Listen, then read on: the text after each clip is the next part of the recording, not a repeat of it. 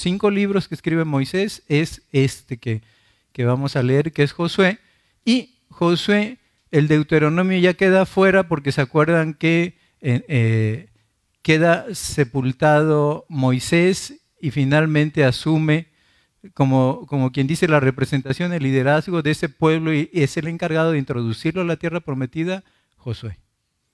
Por eso ya aquí no escribe Moisés, ya no estaba presente. Hasta la fecha se, desconoce dónde quedó la tumba de Moisés, ¿no?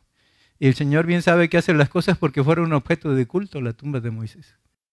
Entonces lo, lo, lo, sepulta en algún lugar, probablemente en Monte Nebo, ¿no?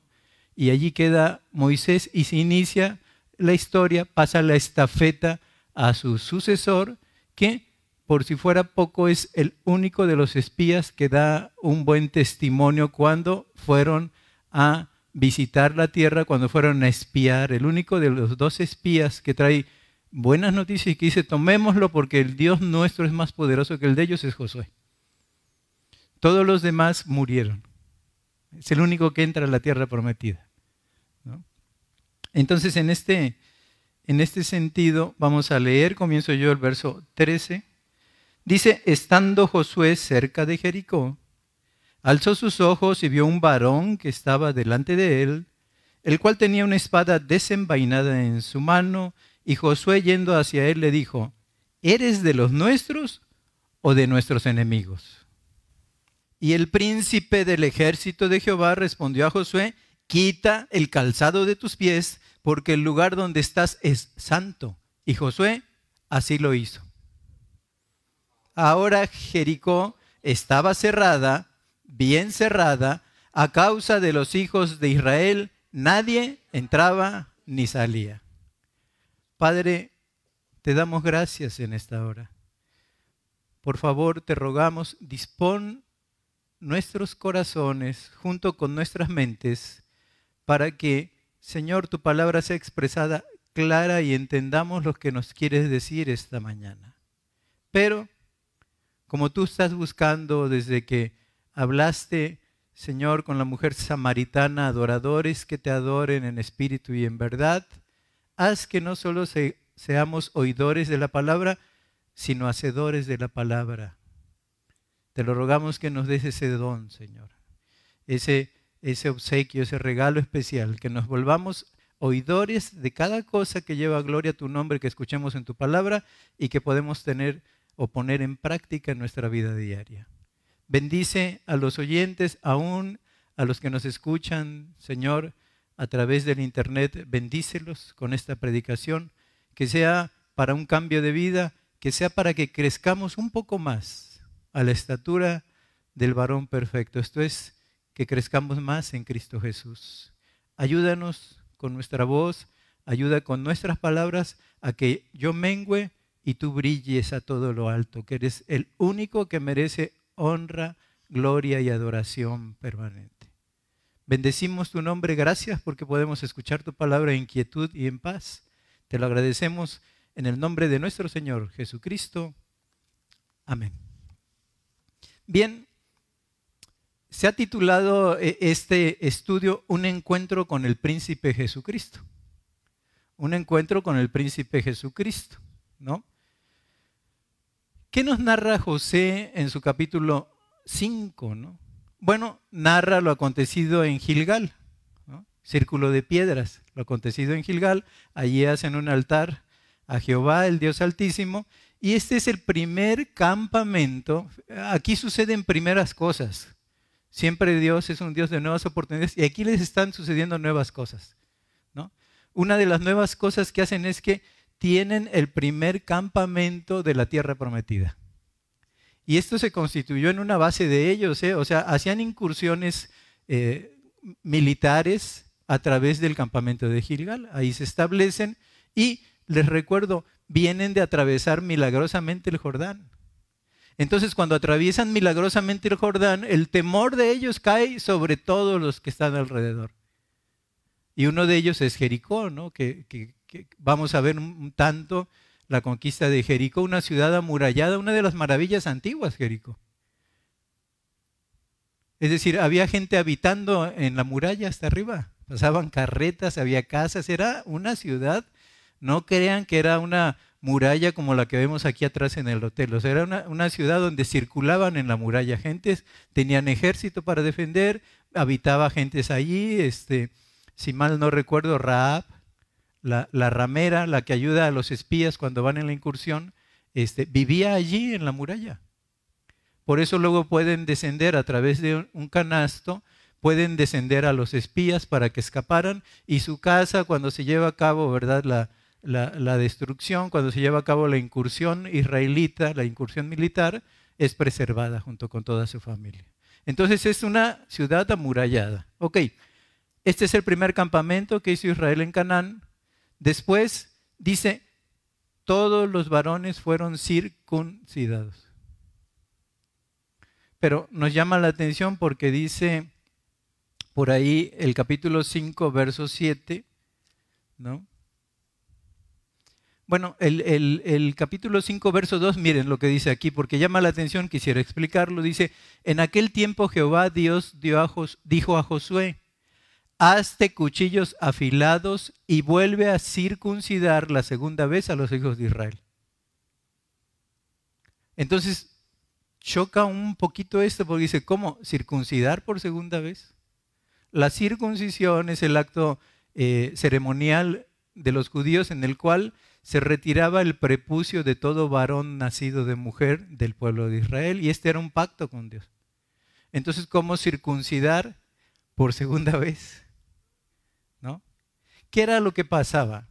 Bien, cuando salen recién a ese desierto de Sinaí donde muchos de los cuerpos de los israelitas quedaron calcinados por ese sol inhóspito, ¿no? Circuncidan a toda esa generación. Pero a causa de la desobediencia vamos viendo episodios como las aguas de Meriba, ¿no? Donde murmuran contra Dios, donde murmuran en otro sentido, anhelando, decían, los puerros y las grandes ollas de caldo que comían en Egipto cuando no eras, eran unos esclavos. Y el Señor les manda codornices, ¿no? y empiezan a morir por eh, lo que se conocía antiguamente como disentería, por tanto, dice que la carne de las codornices le salía por las narices al pueblo, ¿no? Donde también habían murmurado contra Moisés y cuando murmuraron contra Moisés, murmuraron contra Dios y entonces Dios envía serpientes ardientes que mordían al pueblo y en medio de la carpa había llanto, luto, dolor y una desolación que hacía subir el clamor del pueblo delante de Dios. Entonces Moisés intercede delante de Dios en base a ese, a, ese castigo que Dios había enviado por, por estos murmuradores, por estos detractores, ¿no? Y sucedía que cualquiera que miraba la serpiente hallaba sanidad.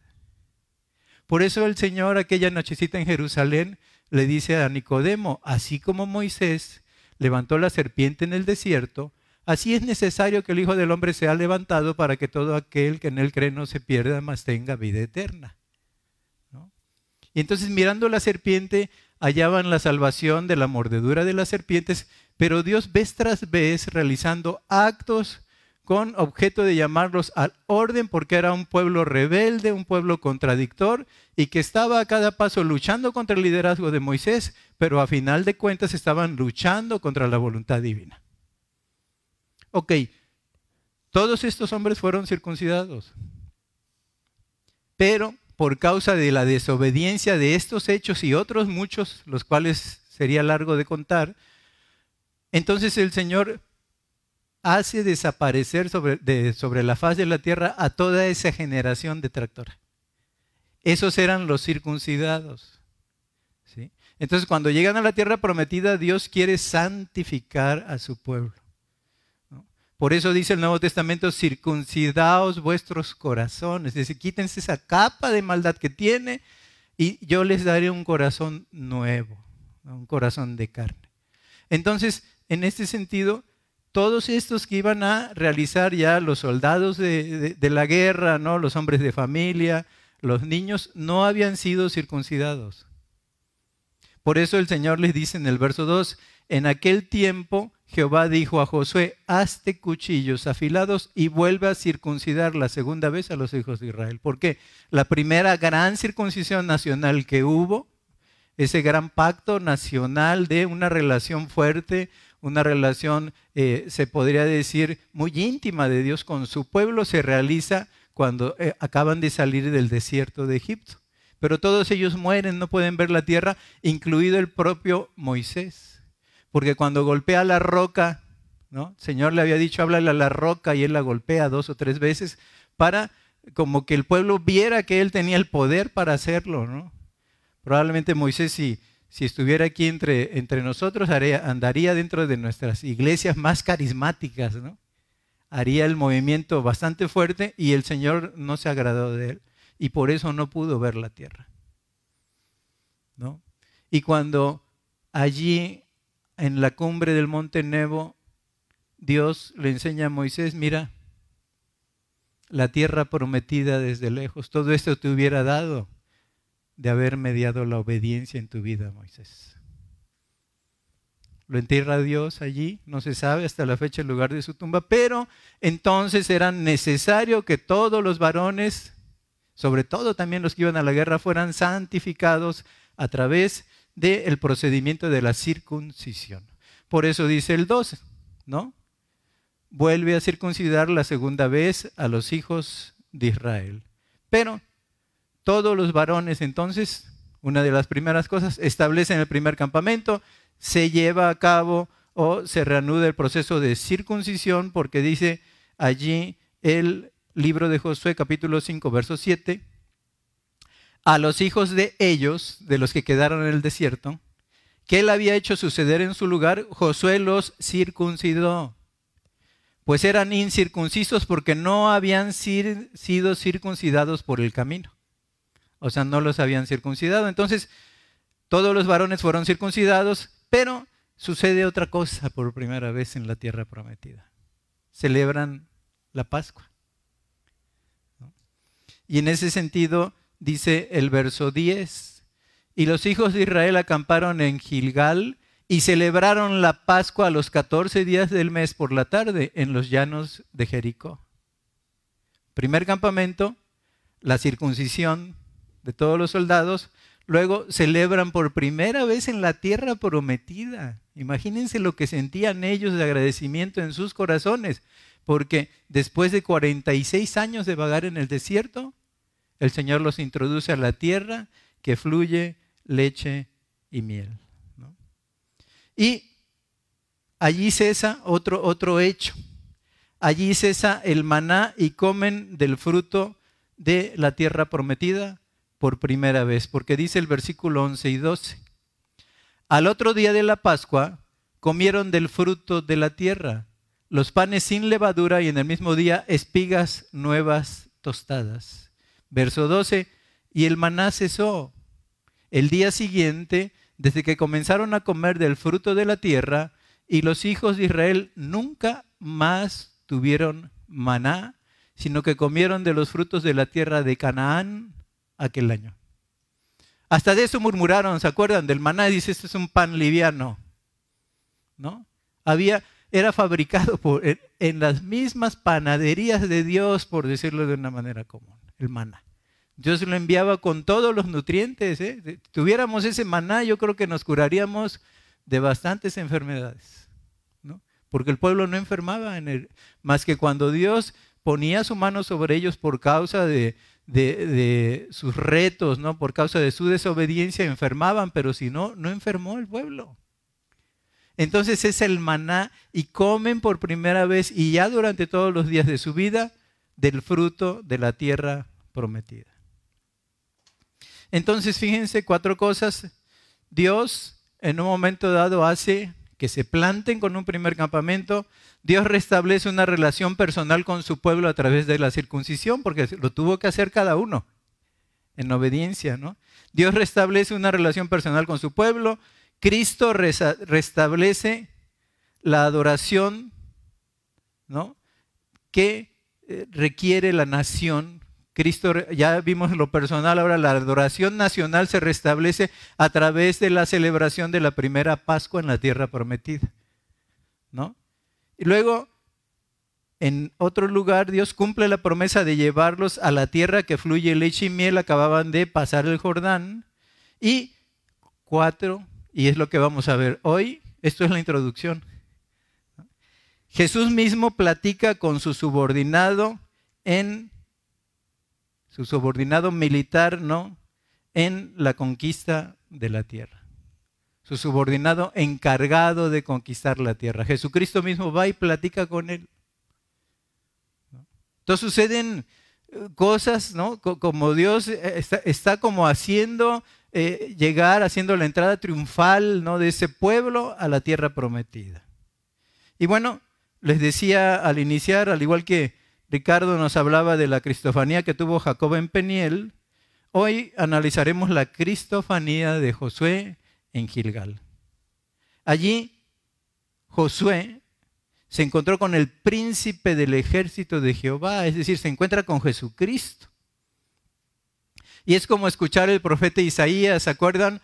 El profeta Isaías que es conocido, se podría decir, como el, Evangelio de Isaías. Es decir, no hay ningún profeta que hable tanto de Cristo como lo hace Isaías. Y vemos su capítulo 9 y en su verso 6, ¿no? Y que está diciendo Isaías en un arrebato celestial de revelación, ¿no? Una revelación fuerte, importante. Y está diciendo porque un niño nos es nacido, hijo nos es dado, y el principado sobre su hombro. Y se llamará, dice, su nombre admirable. ¿no? Admirable. Es decir, era ese Dios de nosotros, ¿no? Que había introducido con grandes prodigios y señales al pueblo la tierra prometida. Consejero, mira, hazte cuchillos afilados y circuncida a todo el pueblo. Consejero, ¿no? Dios fuerte, cruzan el Jordán en seco. De ahí cae el temor de ellos en toda la tierra prometida. O sea, cuando se empieza a contar, a ver, venían más de dos millones de gentes, porque ese era el pueblo de Israel. O sea, los que salen ¿no? y empiezan a peregrinar eran dos millones sin contar las mujeres y los niños. Probablemente en un cálculo muy conservador eran como cinco millones de gentes que atraviesan juntos el Jordán. Entonces es Dios, llamará su nombre admirable, consejero, Dios fuerte, Padre eterno, porque dice más adelante en el 9.7, lo dilatado de su imperio no tendrá fin, Padre eterno, ¿no? Y aquí viene lo que vamos a estudiar el día de hoy, príncipe de paz. Pero ¿y cómo? El mismo príncipe de la guerra, porque es el príncipe del ejército de Jehová, es el príncipe de paz. Claro, porque cuando llegó a nuestra vida, empezamos a tener una paz que sobrepasa nuestro entendimiento. Y Él es el príncipe de paz, como lo dice Isaías capítulo 9 en su verso 6. Entonces, tenemos que ahora estaban listos para tomar Jericó. Pero dice 6.1, ahora Jericó estaba cerrada, bien cerrada, a causa de los hijos de Israel, nadie entraba ni salía. ¿No? Dice que la ciudad de Jericó estaba no cerrada, dice, estaba bien cerrada, les habían dicho, pasaron como en seco. Imagínate cómo eh, van a invadir de parte de ese Dios todopoderoso que tienen fácilmente Jericó. Fácilmente lo van a tomar. Y Josué, este importante capitán, ¿verdad? Estaba planeando cómo tomar Jericó. Él estaba pensando cómo le haría cuando nos dice la escritura en 5.13, estando Josué cerca de Jericó, estaba, viendo la ciudad para saber cómo le iba a conquistar. Alzó sus ojos y viendo un varón que estaba delante de él, el cual tenía una espada desenvainada en su mano, y Josué yendo hacia él le dijo, ¿eres de los nuestros o de nuestros enemigos? Y él respondió, no, mas como príncipe del ejército de Jehová he venido ahora. Entonces Josué, postrándose sobre su rostro en tierra, le adoró. postrado sobre su rostro en tierra, le adoró. José se postra delante de él y le dice, entonces, ¿no? Verso 14, ¿qué dice mi señor a su siervo? José se postra delante de él y le dice en el verso 14, ¿verdad? ¿Qué le dice en el verso 14? Aquí lo leemos. No, mas como príncipe del ejército de Jehová he venido. Entonces José, postrado sobre su rostro en tierra, le adoró y le dijo, ¿qué dice mi señor a su siervo?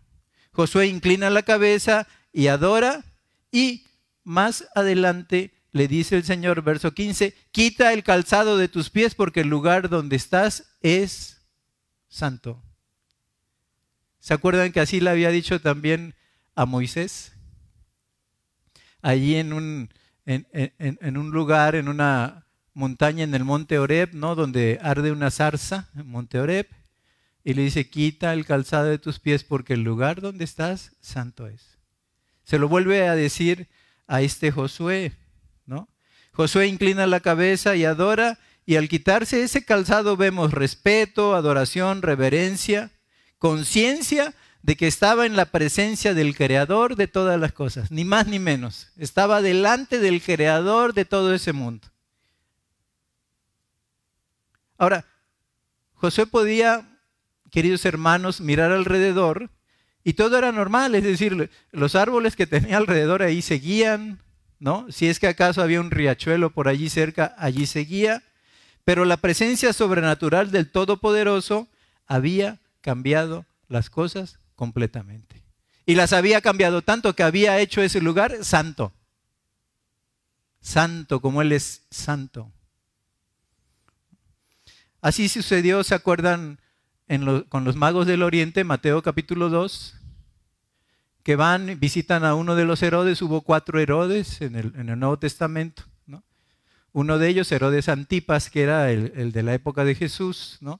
había Herodes el tetrarca, ¿no? Herodes el grande, que gustaba de llamarse Herodes el grande, su nombre era Antíoco y gustaba de llamarse Antíoco Epífanes porque una epifanía es una revelación de Dios también.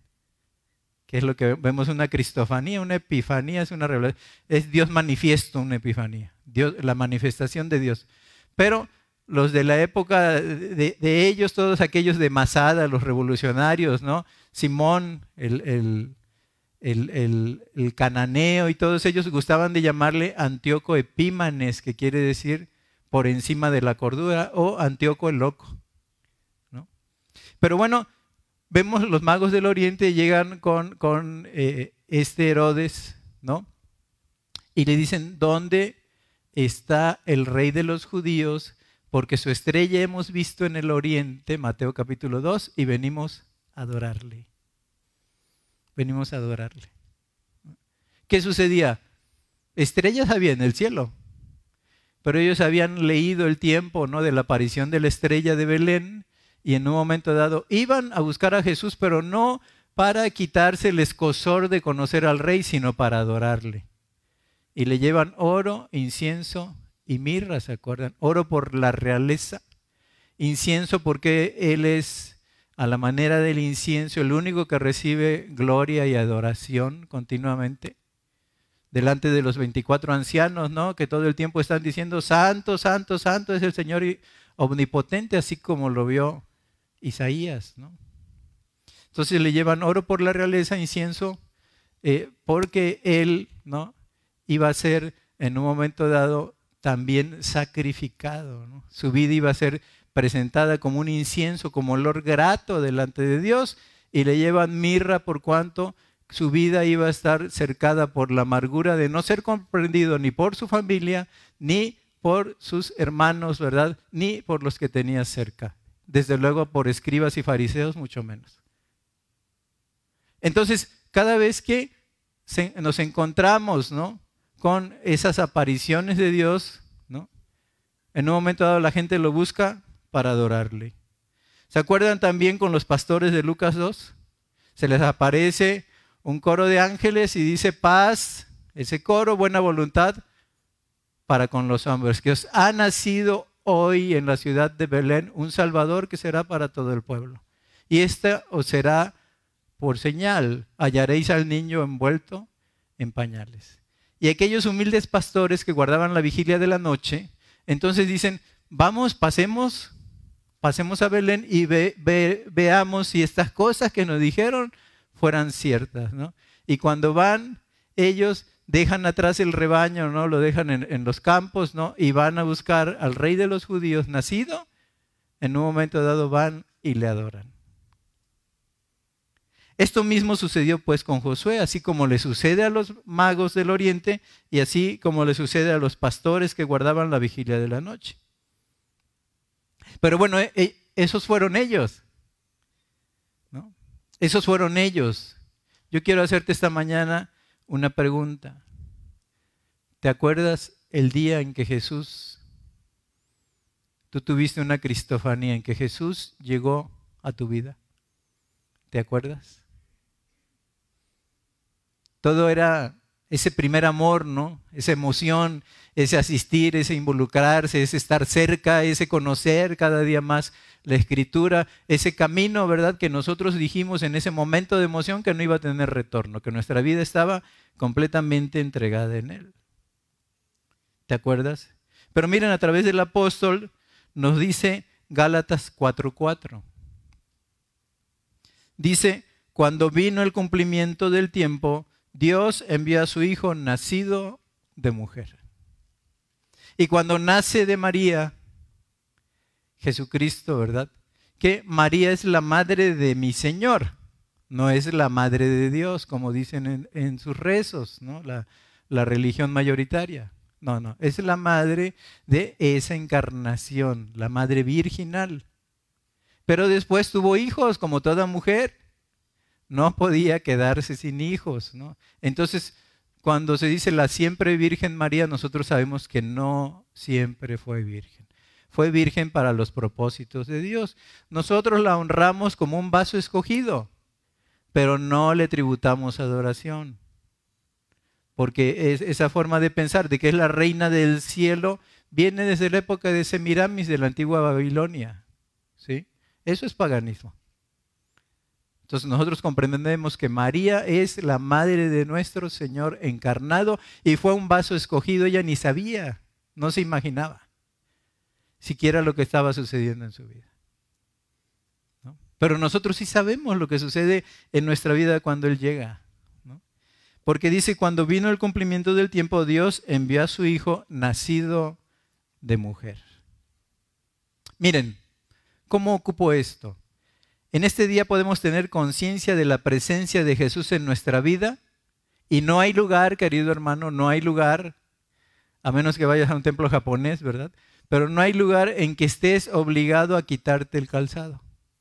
No hay lugar, ¿no? Pero en cambio, ¿qué nos dice Hebreos 10, 19 al 23?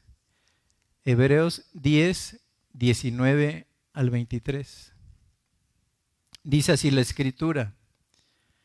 Así que, hermanos, teniendo libertad para entrar en el lugar santísimo por la sangre de Jesucristo, por el camino nuevo y vivo que Él nos abrió a través del velo, esto es, de su carne, y teniendo un gran sacerdote sobre la casa de Dios, acerquémonos con corazón sincero, en plena certidumbre de fe, purificados los corazones de mala conciencia y lavados los cuerpos con agua pura mantengamos firme desde que Él llegó a nuestra vida, queridos hermanos. Nos dice verso 23, mantengamos firme sin fluctuar la profesión de nuestra esperanza porque fiel es el que prometió. Queridos hermanos, ahora no nos tenemos que quitar el calzado. Y miren qué sucedió. En el momento en que Cristo en Monte Calvario estaba siendo sacrificado, había guardias en el templo, el templo no se descuidaba, los 365 días del año, las 24 horas del día, estaba cuidado por levitas y sacerdotes. Entonces dicen que cuando Cristo estaba siendo crucificado, dice la escritura, el velo se rasgó en dos, ¿no? Pero para que no pareciera que alguien lo hizo, se rasga de arriba hacia abajo. ¿Por qué de arriba hacia abajo? Precisamente para que vieran los que estaban al cuidado que era algo sobrenatural. Es natural que algo se rompa desde abajo si se jala, ¿no?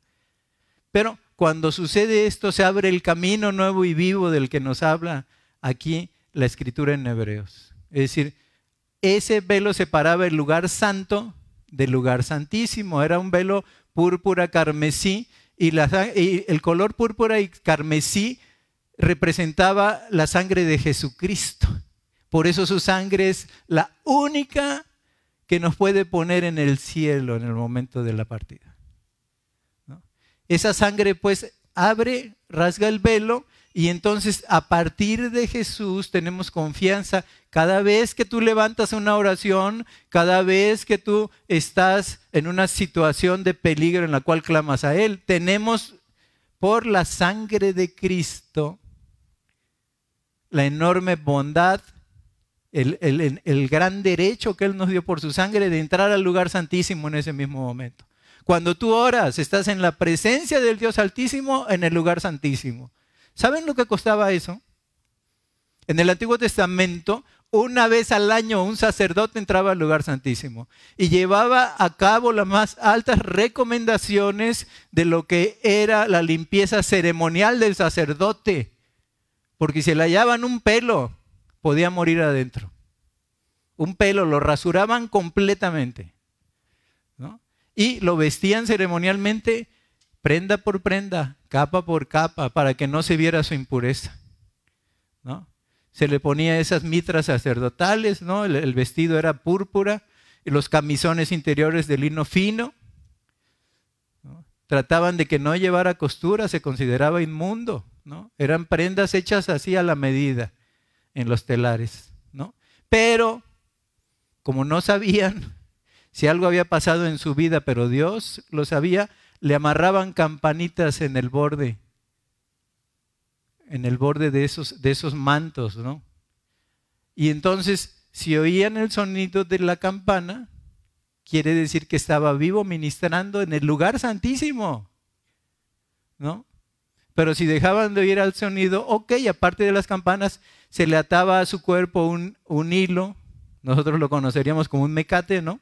Y si dejaban de oír el ruido de las campanas, entonces empezaban a extraer el cuerpo muerto.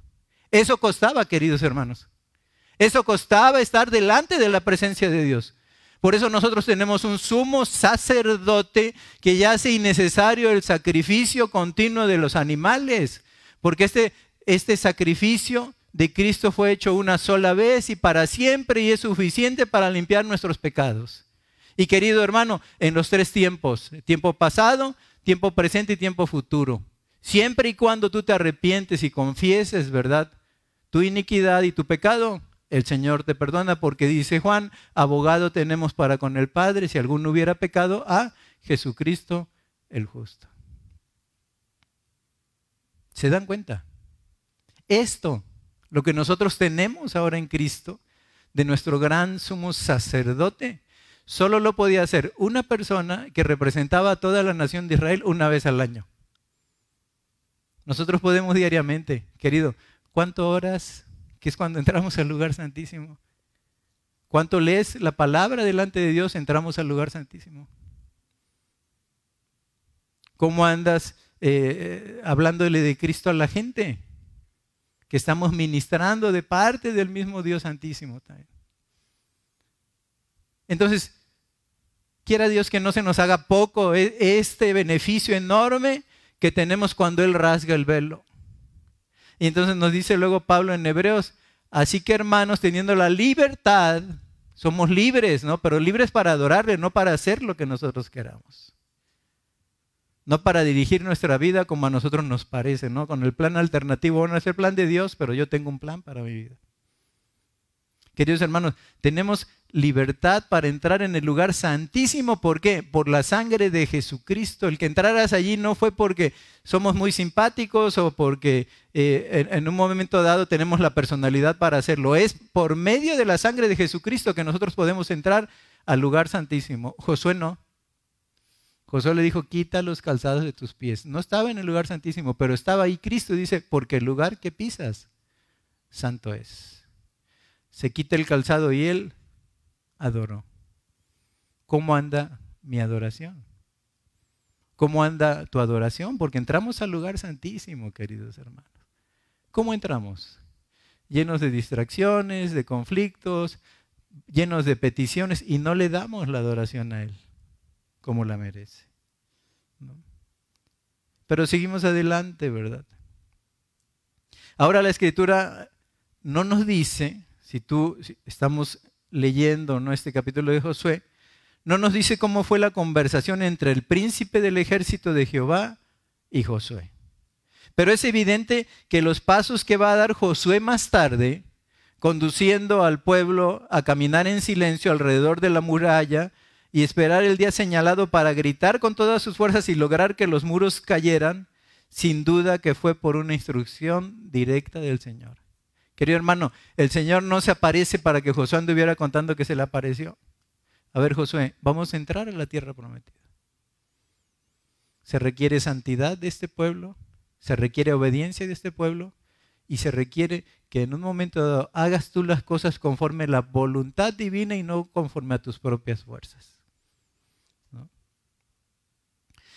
Mis hermanos y hermanas, ¿verdad? A lo largo de mi vida cristiana, a lo largo de tu vida cristiana, va a haber muros como los de Jericó que el enemigo va a querer transformar en muros infranqueables, inconquistables e impasables. Va a haber muros en nuestra vida, queridos hermanos. Pero ni Josué ni nadie se imaginó que solamente gritando los muros cayeran. Ahora, no era el sonido de la voz, ¿no? Porque si tú ves The History Channel, ¿no? Dicen, no, no, es que eh, el sonido de la voz de ellos se agarró una frecuencia, ¿no? Y entonces esa frecuencia era capaz de tirar este efecto mariposa, ¿no? Que dicen que una mariposa aletea en un lado del mundo y si agarra el efecto deseado puede haber terremotos o puede haber temblores o maremotos en otro lugar del mundo. No, no, no fue un efecto mariposa, queridos hermanos. Fue la acción sobrenatural de Dios de derribar las murallas él mismo. Él solo hablando, hágase la luz, las cosas son hechas, Él no necesita bajar a hacer ningún movimiento. ¿No? Sepárense las aguas de las aguas, se ha hecho, así fue, así fue. ¿No? E, exista la lumbrera mayor para iluminar el día, la lumbrera menor para iluminar la noche, y fue hecho. Solo con Dios decir la palabra. Entonces, no era el sonido de la voz, sino era la obediencia del corazón de todo ese pueblo que los muros caerían. Y esto, amados hermanos, como dice Romanos 12.1, ¿se acuerdan? Así que hermanos, Romanos 12.1, os ruego por las misericordias de Dios que presentéis vuestros cuerpos en sacrificio vivo, santo y agradable a Dios, que es vuestro culto racional. Queridos hermanos, Dios hace algo con nuestra obediencia. Con nuestra desobediencia, lo único que hace es una enorme expectación de juicio que ha de consumir a los adversarios pero con nuestra obediencia trabaja Dios. Entonces no era el sonido de la voz, sino la obediencia del corazón. Dice, no hagan nada, ustedes rodeen la muralla nada más. Que los muros caerían. Así lo dice Romanos 12.1. La obediencia llevará a tu vida, llevará a mi vida a ser un sacrificio vivo, santo y agradable a Dios.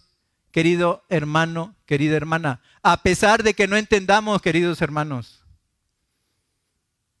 a pesar de que no entendamos por qué nos está pasando eso. ¿Por qué a nosotros sí? ¿Por qué otros, verdad? Que tenían una, una misma familia o tenían una misma situación económica que nosotros o nosotros estábamos por encima. ¿Por qué ellos siguen bien y ahora a nosotros nos tocó vivir esto?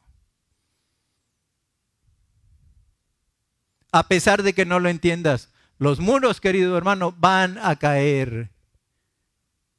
Y si no caen en tu tiempo presente, un día van a caer porque Dios enjugará toda lágrima de los ojos de ellos. Ya no habrá más muerte, ya no habrá más llanto, ya no habrá dolor, queridos hermanos. Pero Dios quiere tu obediencia. Dios no quiere que estés eh, buscando respuestas, buscando respuestas, buscando respuestas. Y el día que la hayes, ¿no? Tú dices voy a ser feliz. No vas a ser feliz. Porque por mucha respuesta que encuentres, eso no impide la realidad que vives. Cuando las murallas están erguidas, fuertes, ¿no? Y levantadas sobre nosotros, queridos hermanos, queridas hermanas. ¿Por qué digo esto? Miren, Josué como estratega podría haber pensado, ok, vamos a sitiar la ciudad, le vamos a cortar el suministro de agua a la ciudad, como está amurallada, si tienen ríos subterráneos, vamos a mandar un contingente para que taponee esa entrada de agua, ¿no? Vamos a impedir que les entren víveres allí, luego vamos a mandar arqueros, ¿no? O con la onda de David, ¿no? Vamos a mandar gente que maneje muy bien la onda y entonces nos echamos los guardias de los muros y luego vamos a escoger los mejores escaladores que tengamos para conquistar la ciudad. Él tenía probablemente un plan o una manera de hacerlo, pero el Señor le había dicho lo mismo que dice el Salmo 46. ¿Se acuerdan? Salmo 46, Dios es nuestro amparo y fortaleza, nuestro pronto auxilio en la tribulación, por tanto no temeremos aunque la tierra sea removida y se traspasen los montes al corazón del mar. Dios les ayudará al clarear la mañana, aunque bramen y se turben las aguas. Porque el rostro de Dios ilumina la ciudad de Dios. Pero verso 10 dice, estén quietos, Salmo 46, 10 Estén quietos y conozcan que yo soy Dios. Seré exaltado entre las naciones, enaltecido seré en la tierra. Entonces, querido hermano, cuando llega la noche a tu vida, cuando llega la bruma, cuando llega el conflicto, cuando lo que más temía sucedió, querido hermano, estáos quietos y conoced que Él es Dios. Y va a ser para su gloria. ¿Cómo? No lo sé.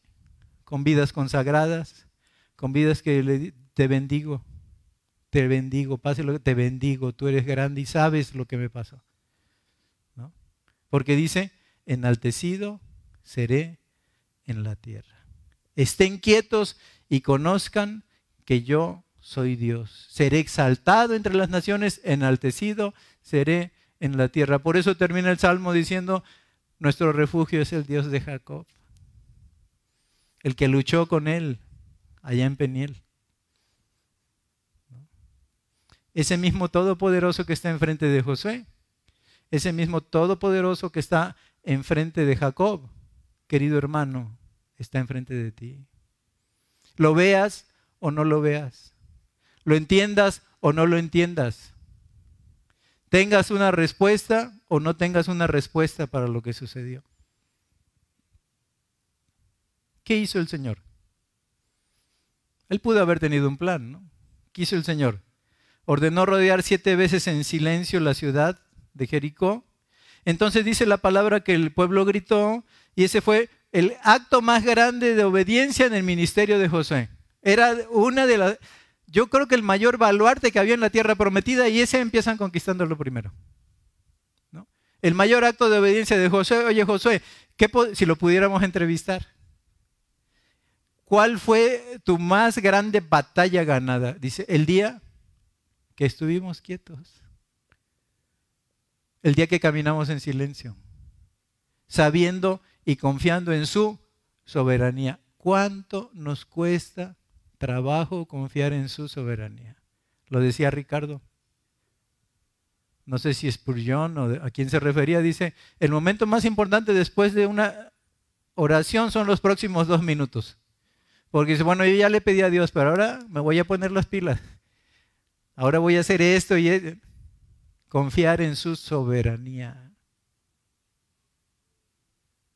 Y querido hermano, querida hermana, aún sin tu conflicto es con otra persona, si Dios se agrada de ti, del testimonio, ¿no? Si lo hace para su santo nombre, Él puede tratar con la persona.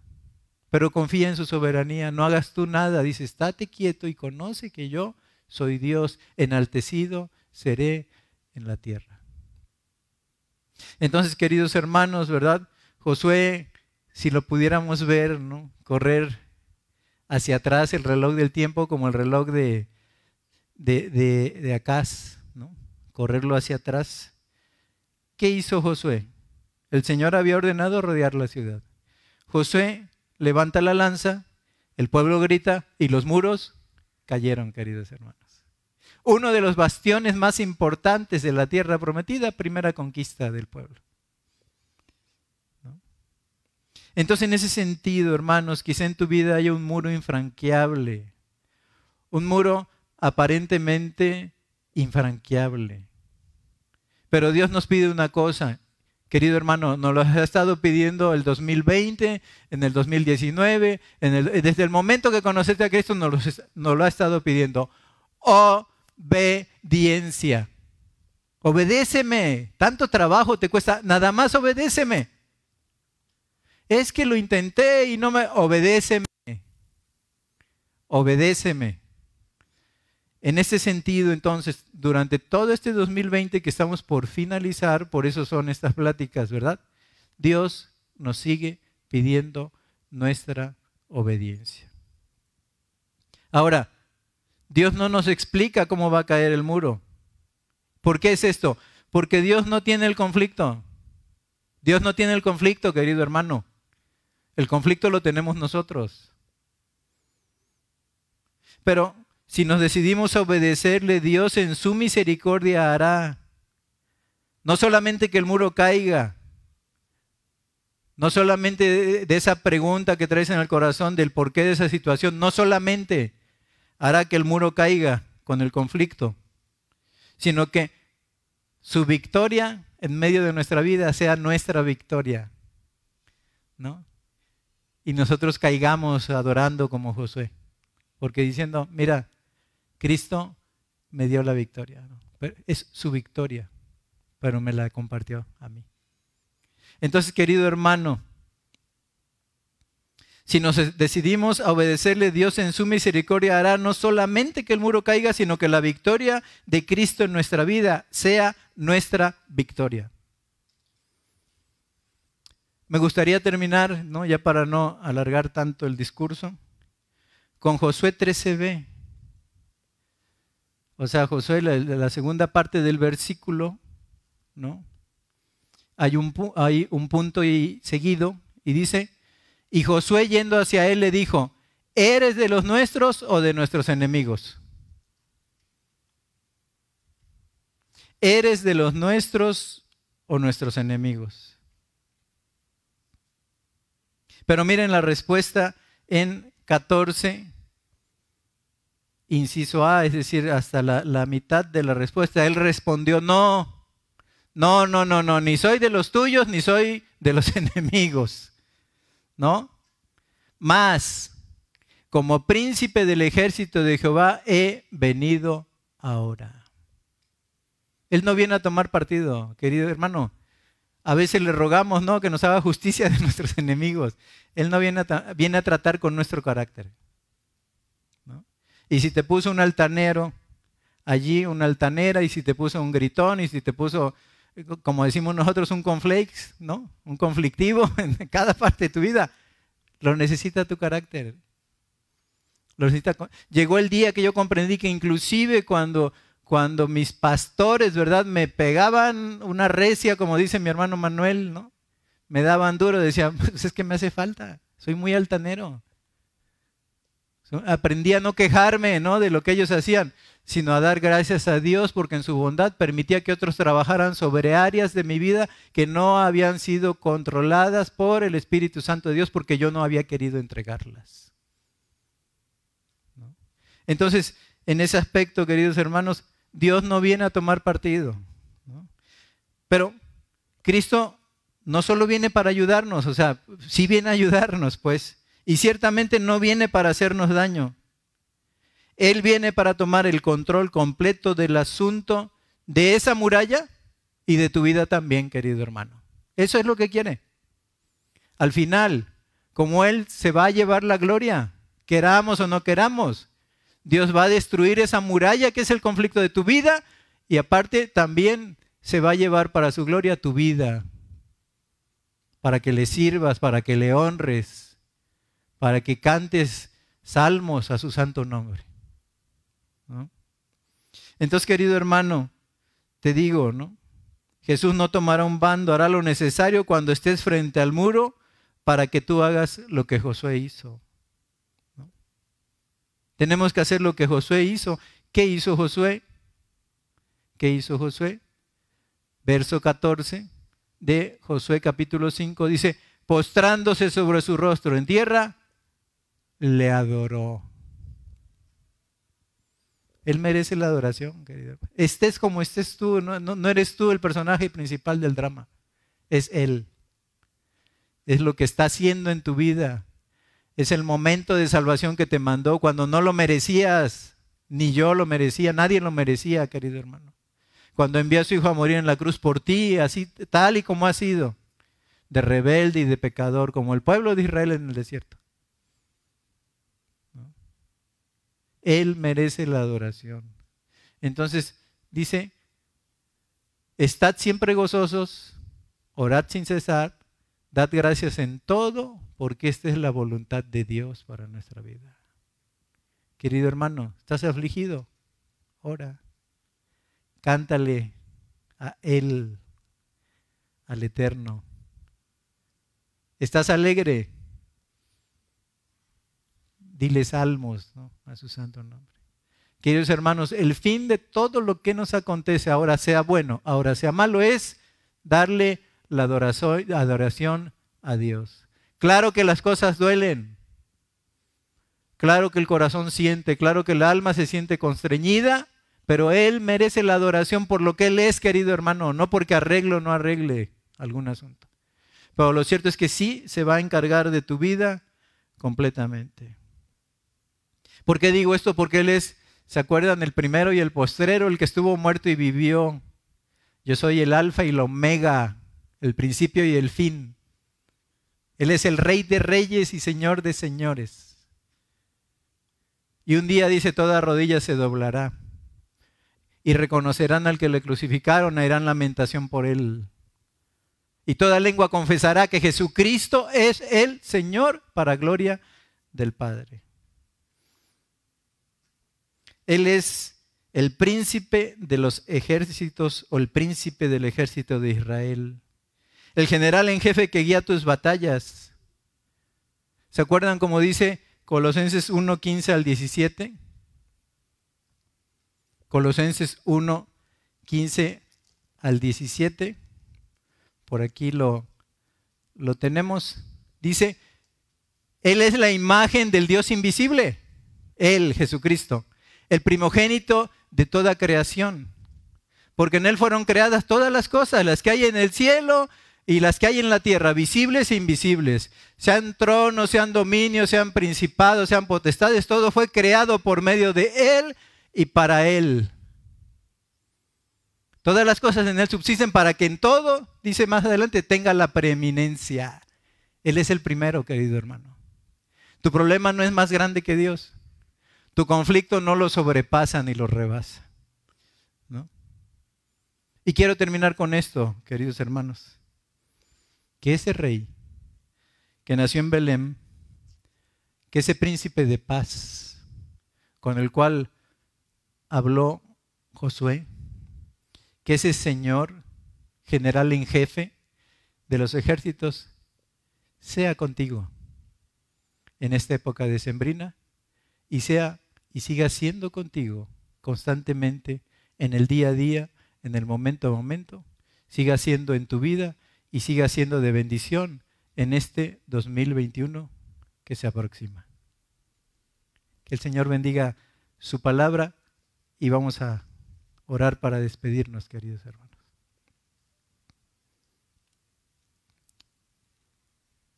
Padre, que magnificencia de gloria que hay en ti, Señor. Padre, eres el Dios de toda la creación. Eres el Rey de reyes, el Señor de señores, el principio y el fin, el alfa y la omega, Señor. Pero lo que más emociona a nuestro corazón, lo que más encandila nuestra alma es que tú eres papá, Señor. Eres nuestro papá. Perdónanos, Señor, perdónanos porque nunca podemos alcanzar la altura para agradarte, Señor. Te damos gracias por Jesucristo, porque nos perdonas, Señor, el pensamiento que nos traiciona, nos perdonas nuestra duda, nuestra falta de fe. Y cuando vamos a Cristo para confesión, abres otra vez los brazos como Padre pródigo, porque tú eres el que nos prodigas. Y nos dice, este mi hijo era muerto y ahora vive, Señor. Padre bendito seas, ayúdanos. Ayúdanos, como cantamos, ya no queremos ser igual, Señor. Necesitamos ser renovados en esta temporada y, Señor, en este año que se aproxima. Queremos parecernos más a ti, Señor. Queremos platicar contigo en la quietud de la recámara, en la quietud de la sala, Señor. Queremos escuchar tu dulce voz, Señor. Traspasando nuestro ser en este 2021 como siempre lo has hecho. Te bendecimos porque así como te le presentaste a Josué en Gilgal, así como te le presentaste a Jacob en Peniel, has llegado a nuestras vidas, Señor, y aquí estás con nosotros. Te bendecimos y te damos gracias. Y que este estudio no signifique una emoción, Señor, como mis lágrimas de emoción. Señor, que signifique un cambio, que seamos más obedientes a ti. Si nos permites vivir este año que se aproxima, Señor. Que seamos más consagrados a ti, que seamos más estudiosos de la palabra, que seamos más fervientes en la oración, Señor y que seamos más comprometidos en el servicio. Que tu palabra rompa el silencio de nuestras almas, penetre las coyunturas, los huesos, hasta el tuétano de nuestra existencia y que podamos cantar de tu enorme gloria, como un día lo hizo Josué en el frente del ejército cuando los muros cayeron. Bendito seas. Gracias te damos y al despedirnos de este lugar, llévanos con tu bendición, porque te lo estamos pidiendo en el nombre de Jesús. Amén.